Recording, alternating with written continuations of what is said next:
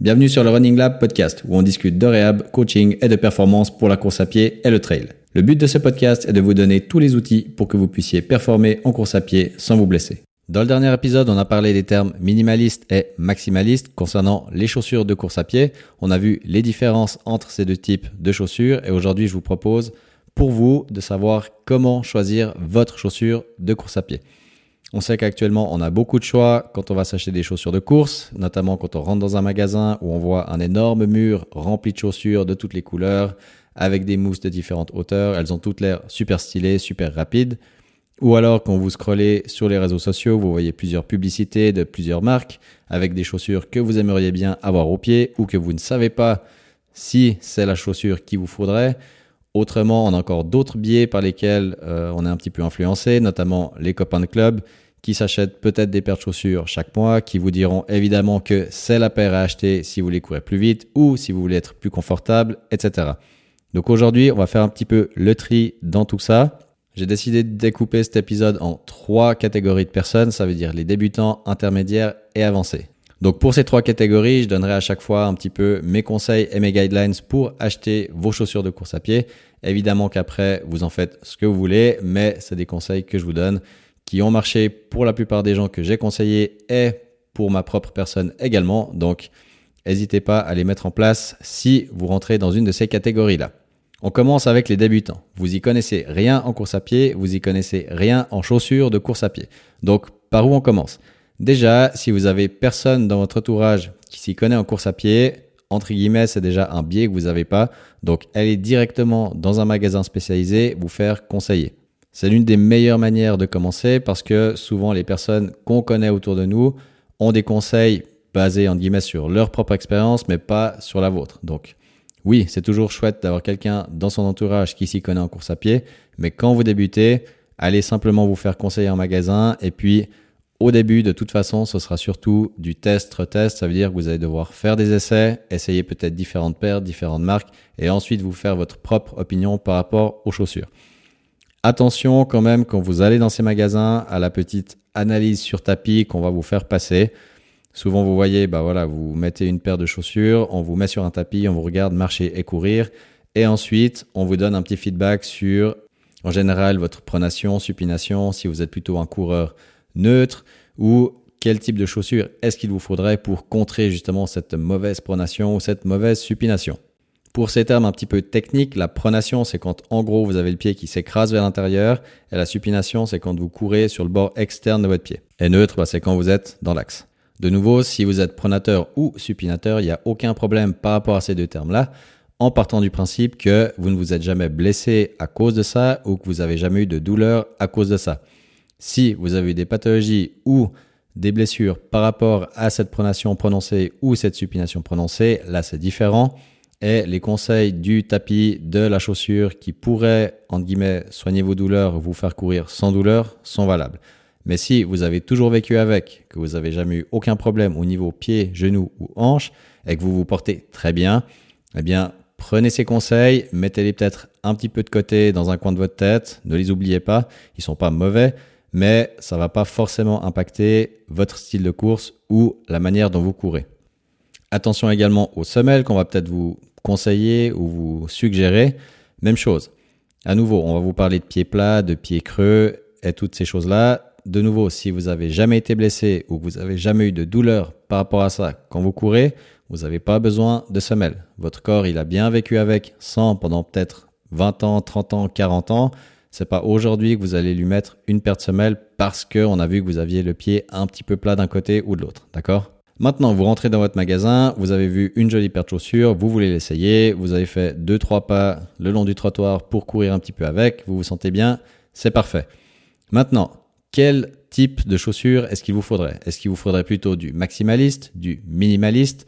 Pour ceux qui n'ont pas suivi l'épisode, le maximaliste, c'est en gros des chaussures avec beaucoup de modifications, ce qu'on peut appeler technologiques. Donc ça veut dire beaucoup de mousse, beaucoup de support, beaucoup de soutien au niveau talon peut-être, beaucoup d'accessoires en guillemets gadgets dans la chaussure qui la rendent maximaliste. Et au contraire des chaussures minimalistes, c'est des chaussures qui ont pas beaucoup d'accessoires, très peu de mousse, très peu de drop aussi et qui sont en guillemets plus proches de la course pieds nus. Pour les coureurs débutants, je vous conseillerais tout d'abord de commencer par des chaussures plutôt minimalistes. Pourquoi? Parce que vous n'avez jamais couru de votre vie et vous ne savez pas à quoi ça ressemble la course à pied. Donc, de base, ce qu'on va vouloir faire, c'est vous donner une chaussure qui va vous rapprocher de votre foulée pieds nus, comme si vous couriez pieds nus. Pourquoi? Parce que vous allez adopter tout de suite une foulée beaucoup plus naturelle qui va se rapprocher de ce que vous feriez si vous étiez pieds nus. Ça veut dire qu'en général, vous n'allez pas poser talon ou alors en général un talon très doux. Ça veut dire un talon que vous allez bien rouler, qui fera pas de bruit au sol et vous allez limiter les impacts. Le but de la course entre guillemets minimaliste, c'est justement de minimiser ces impacts. Votre corps, il a jamais couru, donc il a jamais été confronté aux impacts que la course à pied engrange. C'est quand même pas rien. On parle de 850 sauts à peu près sur une jambe si déjà vous courez juste 10 minutes en footing. Donc c'est pas rien du tout. Votre corps, faut qu'il s'habitue à ça gentiment. Et la meilleure manière de le faire, c'est à travers des chaussures minimalistes. Loin de moi quand même l'idée de vous dire de courir minimaliste pour être en harmonie avec la nature, de courir pieds nus dans la terre et puis d'être loin de toutes ces marques et de tout ce marketing autour de la chaussure. Rien à voir. C'est surtout parce que, selon les études, on a quand même vu que chez les coureurs débutants, vous avez meilleur temps de courir avec des chaussures minimalistes parce que vous aurez une foulée beaucoup plus naturelle, beaucoup plus économique et vous allez surtout beaucoup plus diminuer vos risques de blessures. Donc pour résumer un peu les points clés pour les débutants, c'est d'abord vous faire conseiller par un spécialiste dans des magasins spécialisés de course à pied. Essayez si vous voulez la petite partie sur tapis. On ne sait jamais si vous avez des pronations, supinations exagérées et que vous avez des douleurs par rapport à ça, etc. Ajustez selon la chaussure, les semelles, tout ce que vous voulez. Mais si vous n'avez pas de problème, choisissez guillemets la chaussure qui vous plaît, plutôt minimaliste courez avec, testez-la peut-être pendant un après-midi, deux jours. Peut-être que certains magasins, vous avez l'occasion de les renvoyer ou de les changer si vous n'êtes pas satisfait. Et ce sera surtout pour vous bah, des essais-erreurs. Vous commencez, donc vous avez aucune idée, votre pied, c'est pas ce que c'est une chaussure de course à pied, et vous devez bien essayer quelque part. Donc testez une certaine marque, regardez si ça vous plaît ou pas. Si ça vous plaît pas, vous les changez. Si ça vous plaît, tant mieux, continuez avec. Et ensuite, avec l'expérience, et si après vous revenez vous acheter une deuxième paire, bah, soit vous reprenez du même, soit vous essayez de passer à une autre marque. Ce qui nous amène justement vers plutôt les intermédiaires. Les intermédiaires, c'est les gens qui courent déjà maintenant depuis un petit moment, qui commencent à s'y connaître pas mal en chaussures de course à pied parce qu'ils ont déjà eu plusieurs expériences avec plusieurs marques. Donc ils savent déjà à peu près ce qui marche pour eux et ce qui marche un peu moins bien. Mon conseil, ce serait toujours de rester dans les chaussures minimalistes, mais cette fois, voire intermédiaire. Ce que j'appelle intermédiaire, ce serait entre du minimaliste et du maximaliste, si vous voulez un petit peu vous faire plaisir. De nouveau, j'ai pas envie que tout le monde court en minimaliste, loin de là. C'est simplement que j'aimerais que vous soyez conscient du fait que si vous n'êtes pas un coureur expérimenté qui a l'habitude de tester 20 paires de chaussures et qui rentre dans 20 paires de chaussures différentes, parce qu'il a une foulée qui lui permet d'utiliser 20 paires de chaussures, eh bien, restez dans des choses, entre guillemets, plus minimalistes parce que vous avez un style de course à pied qui est peut-être pas encore prêt pour encaisser n'importe quel type de chaussures. Donc, si vous êtes intermédiaire, très bien, vous connaissez déjà un petit peu ce qui vous convient, ce qui vous convient pas. Maintenant, si vous voulez changer et aller sur du plus maximaliste, mon conseil, ce serait déjà, si vous avez l'occasion, de vous faire analyser votre foulée. Pourquoi? Parce qu'on sait que la plupart des coureurs on va dire caucasien, à 90%, on pose du talon. Pourquoi? Probablement par rapport à notre environnement où depuis toujours on a été habitué à des chaussures avec beaucoup de mousse, beaucoup de semelles, etc. Ce qui veut dire que de base, on s'est dit on va mettre un peu de talon parce que c'est mou au niveau du talon et c'est comme ça qu'en guillemets tout le monde court chez les caucasiens. Ça veut dire quoi? Ça veut dire que on a un style de course qui potentiellement serait pas aussi naturel que ce qui devrait l'être si on courait pieds nus. Donc, mon conseil justement, c'est analyser votre foulée et essayer de courir avec et sans chaussures. Le but, c'est quoi? C'est que sans chaussures, vous allez voir que vous allez avoir une certaine foulée. Avec chaussures, peut-être une autre foulée. Et le but du jeu, c'est que votre foulée avec chaussures ressemble au maximum à votre foulée sans chaussures. Pourquoi on fait ça? Parce que, comme je l'ai évoqué avant pour les débutants, une foulée pieds nus ou minimaliste, c'est une foulée qui va vous rendre plus économique et qui va vous faire adopter les bons comportements en course à pied. Ça veut dire que votre corps, il va vouloir diminuer tous les impacts et vous rendre plus économique et donc moins vous blesser. Donc ensuite, quand vous achetez votre chaussure de course à pied, quelle que soit la hauteur de la mousse et quelle que soit la mousse que vous voulez acheter, il va falloir que quand vous courez avec ces nouvelles paires de chaussures, eh bien ça ressemble ou que, en tout cas, il n'y ait pas un gros gap avec votre course sans chaussures.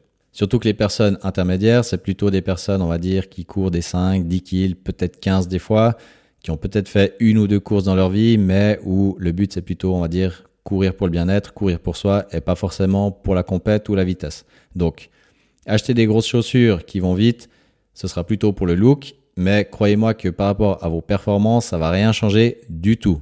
Donc oui, vous pouvez acheter une paire de chaussures hyper maximaliste, hyper stylée et être stylé avec. Ça me va tant que votre foulée, elle est identique à votre foulée sans chaussures. Parce que si vous achetez une paire de chaussures maximalistes et que vous commencez à courir différemment, soit que vous mettez beaucoup de talons parce que du coup il y aura énormément d'amortis, ou alors que vous passez à l'inverse totalement sur l'avant des pieds parce que vous vous dites que les gars qui ont ces chaussures-là, ils courent sur la pointe des pieds, vous allez vous blesser à 100%. Donc les points clés pour le coureur intermédiaire qui veut s'acheter une paire de chaussures, 1.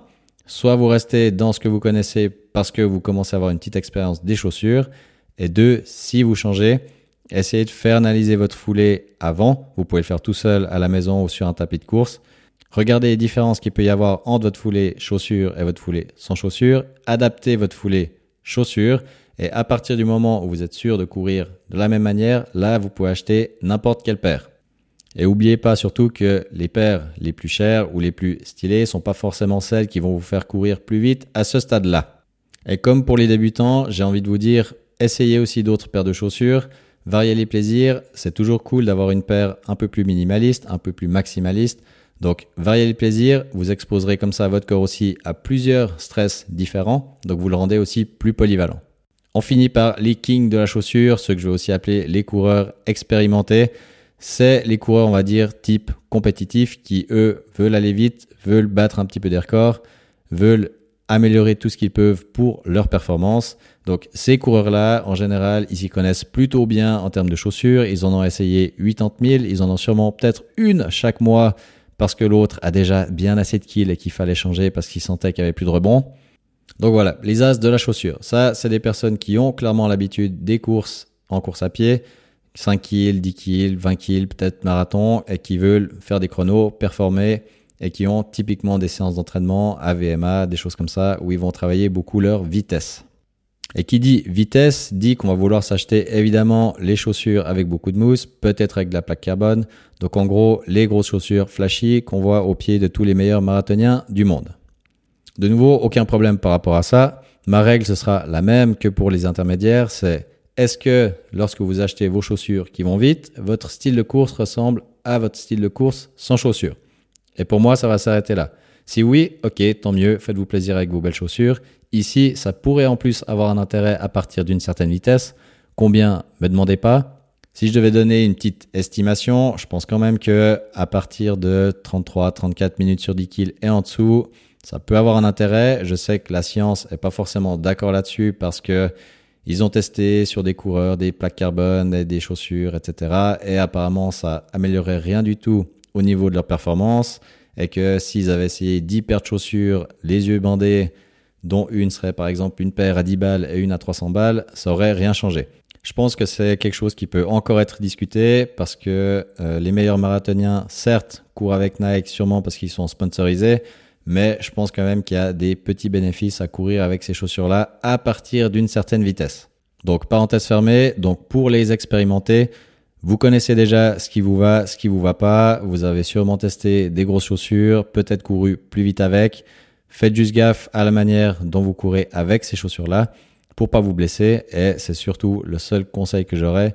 De nouveau après par rapport à ces chaussures-là, essayez de les varier ayez toujours deux, trois paires différentes peut-être, avec des drops différents, avec des matériaux peut-être différents, et que vous pouvez adapter aux différents styles de course euh, que vous faites. Si vous êtes plutôt route, essayez d'avoir une petite paire pour aller de temps en temps faire un peu de terrain, et inversement. Donc voilà à peu près dans les grandes lignes les conseils que je donnerais pour ces trois catégories de coureurs. Après, évidemment que vous pouvez faire vos propres choix, vos propres essais. À vous de tester aussi un petit peu ce qui vous convient ou pas. Maintenant, de manière générale, j'aimerais quand même donner deux, trois conseils transverses qui pourront aller pour tout le monde. Essayez déjà de savoir le comment vous voulez courir plutôt que le avec quoi. Qu'est-ce que j'entends par là? Ça veut dire que si vous êtes plutôt un coureur de route, allez pas évidemment vous acheter une paire de chaussures de trail, ça vous servira à rien. Et à l'inverse, si vous êtes quelqu'un qui est plutôt course, montagne et compagnie, vous achetez les dernières Nike Alpha Fly, ça vous servira à rien non plus. Donc définissez bien d'abord comment est-ce que vous voulez courir, si c'est sur route, sur montagne, sur forêt, faire un peu les deux. Quel genre de chaussures est-ce qu'il vous faudrait avant de sauter sur la première paire flashy qui vous saute aux yeux et que vous trouvez trop cool? Après, évidemment que de temps en temps, il faut se faire plaisir aussi. Oui, on choisit nos chaussures en fonction de ce qu'on veut faire avec, mais si de temps en temps, on peut se faire un petit cadeau à soi-même, eh ben c'est cool aussi. Et puis, on sait tous qu'un petit effet placebo avec des belles chaussures aux pieds, ça nous fait aussi nous sentir mieux, on court un peu plus vite, et toutes les performances qui vont avec sont améliorées. Donc, je vais pas vous dire non à une jolie petite paire de chaussures. Simplement, ben, sachez ce que ça implique. Soyez bien au clair avec votre foulée et que vous sachiez vraiment contrôler votre foulée pour que n'importe quelle paire de chaussures, une fois que vous l'achetez, eh bien, vous fasse pas courir de manière différente. Un point sur lequel je reviens encore, c'est votre foulée. Je le répète encore et encore, sachez que votre foulée avec chaussures doit ressembler à votre foulée sans chaussures. S'il y a beaucoup trop de différence entre ces deux types de foulées, eh bien, corrigez déjà votre foulée avec chaussures. Et une fois que vous aurez votre foulée avec chaussures qui est bien réglée, plutôt avec des minimalistes, Là, vous pouvez aller chercher des chaussures plus hautes, plus grosses, plus tout ce que vous voulez, parce qu'au moins vous saurez que votre style de course, eh bien, il sera le même dans n'importe quelle chaussure. Et c'est aussi pour ça que les meilleurs marathoniens du monde peuvent courir avec des super Nike Alpha Fly, mais c'est parce que eux, ils ont eu l'habitude d'avoir une foulée plus ou moins naturelle toute leur vie. Ils l'ont bien ancrée et aussi parce qu'ils courent deux fois par jour, donc ils savent très bien comment courir. On peut leur mettre n'importe quelle paire de chaussures, ce sera performant, d'accord? Vous, c'est pas le cas, donc soyez bien au clair sur votre style de foulée avant d'acheter n'importe quoi. Et pour finir, si vous voulez transitionner d'une paire de chaussures à l'autre, on en avait causé un petit peu dans le podcast minimaliste et maximaliste. Si vous voulez passer du maximaliste au minimaliste ou l'inverse, soyez progressif. Votre corps, faut bien se dire qu'il doit encaisser ces nouveaux changements. Ça va pas se faire en une sortie, euh, en une fois.